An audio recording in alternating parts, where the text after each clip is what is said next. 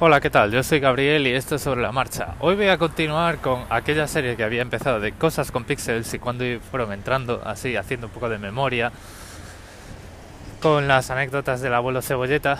Y bueno, pues después de haberos hablado de aquella época de la Super Nintendo y de la cultura del recreo de intercambiar cartuchos y de aquellos videoclubs que te permitían alquilar videojuegos y también cambiar cartuchos cuando pues entregabas uno eh, me parece que pues había contado que eran 300 o 500 pesetas, eh, pues eh, los podías cambiar. Eso hoy, 300 o 500 pesetas al cambio, si la peseta valiese lo mismo que valía, o el euro lo pusiésemos en el pasado, pues eso serían pues un euro con 80 o 3 euros porque claro, el, el, euro llegó a España en 2002 y estamos hablando de 1992, 1990 y, de 1992 a 1997 fue la época de los Super Nintendo en casa, o sea, duró mucho y dio mucho de sí. ¿Qué pasó en 1997? Bueno, en 1997 yo estaba en COU. COU hoy en día sería el, último curso del instituto antes de la universidad es el curso, digamos, que te pone un poco al día en los requisitos que vas a tener, eh, digamos, los requisitos de base que vas a tener en tu eh, carrera universitaria. Y es ese curso en el que podíamos escoger eh, letras mixtas, ciencias mixtas, biosanitarias, ciencias puras, con dibujo técnico, sin dibujo técnico, letras puras, y todo este tipo de movidas. Bueno, yo estaba en, las ciencias puras, en la parte de para prepararme para ingenierías, o sea que tenía dibujo técnico y no tenía ni biología, ni geología, ni nada de eso, sino que tenía pues eh, dibujo, química, física, matemáticas, esas eran las más fuertes y luego pues siempre te tenías que comer con patatas eh, esas asignaturas de lengua, eh, de gramática, inglés, filosofía y bueno, que vienen muy bien, ¿vale? Hoy en día mirando hacia atrás, pues uno se da cuenta de que viene muy bien.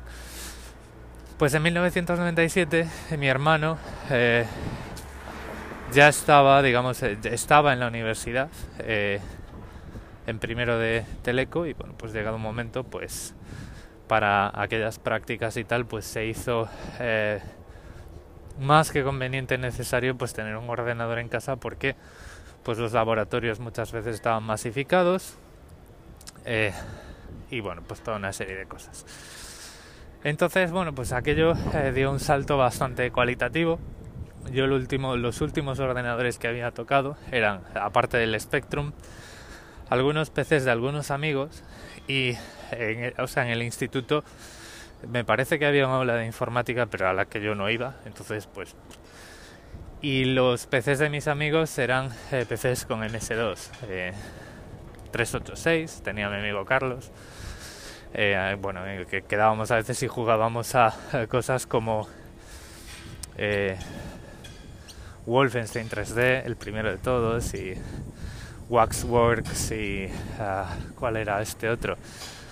After bueno, uno de una casa misteriosa que iba un señor con pajarita y se lo comían los monstruos. Era este tipo de juegos en 3D, así muy poligonales, con isométricos de survival horror, pero muy, muy, muy antiguo.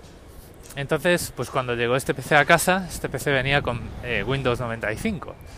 Y era todo, oh, ratones, cosas, esto que hemos leído tanto por ahí y que hemos visto en los escaparates, ¿no? Entonces, bueno, pues aquel ordenador eh, bueno, pues para una familia que no tenía eh, mucho, digamos, mucho trasfondo en el mundo de la informática y eh, que necesitaba pues arrancar, pues no estuvo mal. Era un equipo completo, traía su impresora, traía un paquete de software bastante majo que incluía Corel Draw y Corel WordPerfect. O sea, venía, digamos, bueno, preparado ahí para arrancar y tal pues habíamos comprado también una impresora para poder entregar trabajos porque de aquella, bueno, pues o ibas con disquete o eh, entregabas el, trabajo impreso y como los disquetes podían fallar, pues eh, siempre convenía entregar los trabajos y las prácticas impresas, ¿vale? pues es lo que hay, es el tiempo que nos había tocado vivir. Y bueno, pues en plan eh, videojuegos y tal, recuerdo que traía también una serie de videojuegos diseñados para el microprocesador que traía porque traía un era un Pentium MMX a 166 MHz. Bueno, ¿qué era esto de las MMX? Las MMX era una especie de eh, extensión que traía el microprocesador para procesar gráficos eh, más rápido. Procesar gráficos de forma acelerada, eh, sin necesidad de depender de una aceleradora gráfica, que de aquellas no le llamamos tarjeta gráfica, le llamamos aceleradora porque las tarjetas gráficas que había eran tarjetas gráficas que no eh, procesaban gráficos en tres dimensiones, las normales. ¿no? Entonces, eh, todo el procesado 3D de los videojuegos estaba hecho por software y si querías hacerlo por hardware, aquello no deja de ser una tarjeta gráfica, pero aquello se le llamaba aceleradora gráfica. Y pues estábamos hablando de las Matrox Mystique, eh, ya de, bastante antes de que salieran las, eh, las eh, Voodoo y las GeForce y todo esto. La Matrox Mystic me acuerdo que la gente soñaba con tener una y era una tarjeta gráfica que traía 4 megas de memoria, ¿vale? O sea, una cosa increíble. Claro, 4 megas de memoria gráfica en ordenadores que tenían 32 megas de RAM, pues era, era importante aquello, ¿no? Bueno, la anécdota de siempre. Este, esto viene con un disco duro de 2 gigas, 2 gigas no lo llenas en tu vida. Y ahora eh, estamos teniendo en casa equipos con 8 teras ¿no? de almacenamiento. O sea, aquello tela. Bueno, pues estas instrucciones estaban ahí, eh, eran dedicadas para proceso gráfico y era pues el germen de lo que son hoy las Intel Iris y todas estas GPUs que ya vienen integradas en el procesador. Cuando esto empezó a escalar de una forma ya más seria, pues lo que se hizo fue cambiar la arquitectura de los procesadores y en vez de incluir instrucciones eh, específicas para gráficos en el mismo chip, lo que se hizo fue cambiar el concepto de microprocesador a System on a Chip e incluir dos chips en, el, en la misma pastilla, uno para gráficos, ¿vale? Pero al principio de todo pues lo que teníamos eran las eh, típicas instrucciones de la arquitectura Intel 8086, 80X86, en la que el Pentium es el 80586 y luego pues venían pues una serie de instrucciones, no me acuerdo si eran 32 o 36 o algo así, que estaban precisamente orientadas a manejar vectores y a manejar pues eso, definiciones de polígonos, ¿no? Y bueno, pues aquellos juegos eran bastante interesantes. Eh, no eran juegos, eh, digamos, de, de, digamos, triple A ni cosas así. Pero bueno, pues eran rápidos, se movía muy rápido. Eh, las texturas, pues era una cosa un poco más seria y bueno, pues se podía disfrutar mucho. Y ahí fue cuando empezamos ya también a jugar a temas como las aventuras gráficas de Indiana Jones en la que, bueno, pues eh, obviamente uno recuerda eh, la de la última cruzada porque es, es, típica, ¿no? Pero una de las mejores historias de Indiana Jones es el, esa otra aventura gráfica que había que era el destino de Atlantis, ¿no? The Fate of Atlantis. En la que, bueno, pues eh, no hubo película, pero ese juego también, pues eso, estaba bajo el paraguas de Lucasfilms, y bueno, pues estaba muy, muy, muy, muy bien. Y a partir de ahí pues empezó toda una etapa de eh, descubrir los juegos que pues hoy todos recordamos de esa época, ¿no? De finales de los 90, principios de los 2000, como Doom, Quake, eh, Duke Nukem, eh, Duke Nukem como le queráis llamar. Eh, también pues había temas como StarCraft, ¿no? Los Warcraft, el primer StarCraft, Diablo, todos esos juegos iban medianamente bien en aquel PC, de 32 megas de RAM, 166 MHz con extensiones de eh, para proceso de gráficos que hoy lo ves y pues lo, recuerdas así con cariño y 2 gigas de disco duro no lo tienes en la vida ¿Qué más? ¿Qué más cosas? A ver, con este PC, pues, bueno, este PC no tenía grabadora, ¿no? Eh, tenía lector de CD. Ese fue, por ejemplo, en, mi caso, el primer lector de CD que tuvimos en casa. Entonces, pues, aquello era como, oh, ya tenemos eh, cosas multimedia en casa, ¿no? Era el, el, salto de, la familia. No teníamos internet, eso como ya os comenté llegó más tarde. Eh, mi primera conexión a internet fue cuando yo ya estaba en la universidad y fue en la universidad, no en casa.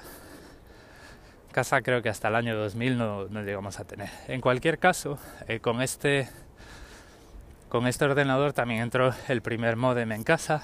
Era un modem que iba a 33.600 baudios, o sea, símbolos por segundo, digamos, hacía ahí una modelación y era capaz de eh, transmitir 33.600 símbolos por segundo. Em, tenía un modo comprimido que lo elevaba hasta 36.000 o algo así, pero aquello también dependías del equipo al que te conectabas y si no lo soportaba pues acababas yendo a 33,6K y bueno pues para la época no estaba mal con eso por ejemplo pues eh, mi padre en casa empezó a ser bastante más productivo, empezó a informatizar el negocio, a enviar y recibir faxes, emitir, eh, tener su propia plantilla de las facturas y todo esto, y depender menos pues de gestorías que le llevabas los datos y te hacían facturas de tal o cual manera, ¿no? Y el trabajo de oficina se, se agilizó un montón. Eh, más juegos. Eh, empezamos ahí pues a tener un montón de juegos de, que venían en las revistas en, en plan shareware. Y esto ya lo voy a dejar para otro día. En ese mismo año, en 1997, eh, fue eh, a finales de ese año, fue el año en el que entró por primera vez Linux en casa y entró con una Red Hat, específicamente con la Red Hat 5.1. Hoy Red Hat para eh, equipos domésticos, o sea, equipos, digamos, de usuarios particulares, eh, no existe ya, está Fedora. Y bueno, pues en aquel momento, pues empezamos ya a, coquetear con ese mundo, empezamos ya a hacer cosas más técnicas, ¿no? Empezamos ya pues a programar ya en serio, no ya simplemente a copiar los trucos de las revistas y tratar de modificarlos y tratar de hackearlos un poquito. Y empezó una época que yo os digo que voy a detallar un poco más en, la, en los siguientes episodios de esta serie de cuál fue mi uso de los ordenadores y eh, cuáles fueron los lenguajes de programación y los, el tipo de software que usábamos en la carrera. Que eso pues hoy también si, eh, si hoy por ejemplo estudias una carrera técnica de ingeniería informática o de ingeniería de telecomunicación, como es mi caso, eh, la formación que se te da en este tipo de cosas es totalmente distinta. Hay otras herramientas, otros patrones y otros de otros lenguajes de programación, aunque los conceptos sean los mismos. Y es, es no sé, a mí me, me parece bonito recordarlo. Y bueno, pues a la gente que tengáis más o menos mi edad y que hayáis estudiado cosas parecidas, pues a lo mejor también os arranca ahí algún suspiro o algún recuerdo de momentos de terror cuando se acercaba la fecha de entrega de las prácticas y aquello no compilaba ni siquiera, ¿no? Que todos pasamos por eso, yo creo, y todos tenemos ahí alguna anécdota que contar. Y para contarme vuestras anécdotas de este tipo de cosas y de este tipo de máquinas y cuando fueron entrando en vuestra casa y cuál era el uso, pues ya sabéis como siempre que tenéis en las notas del episodio mis medios de contacto. Muchas gracias por escucharme y hasta el siguiente episodio. Un saludo.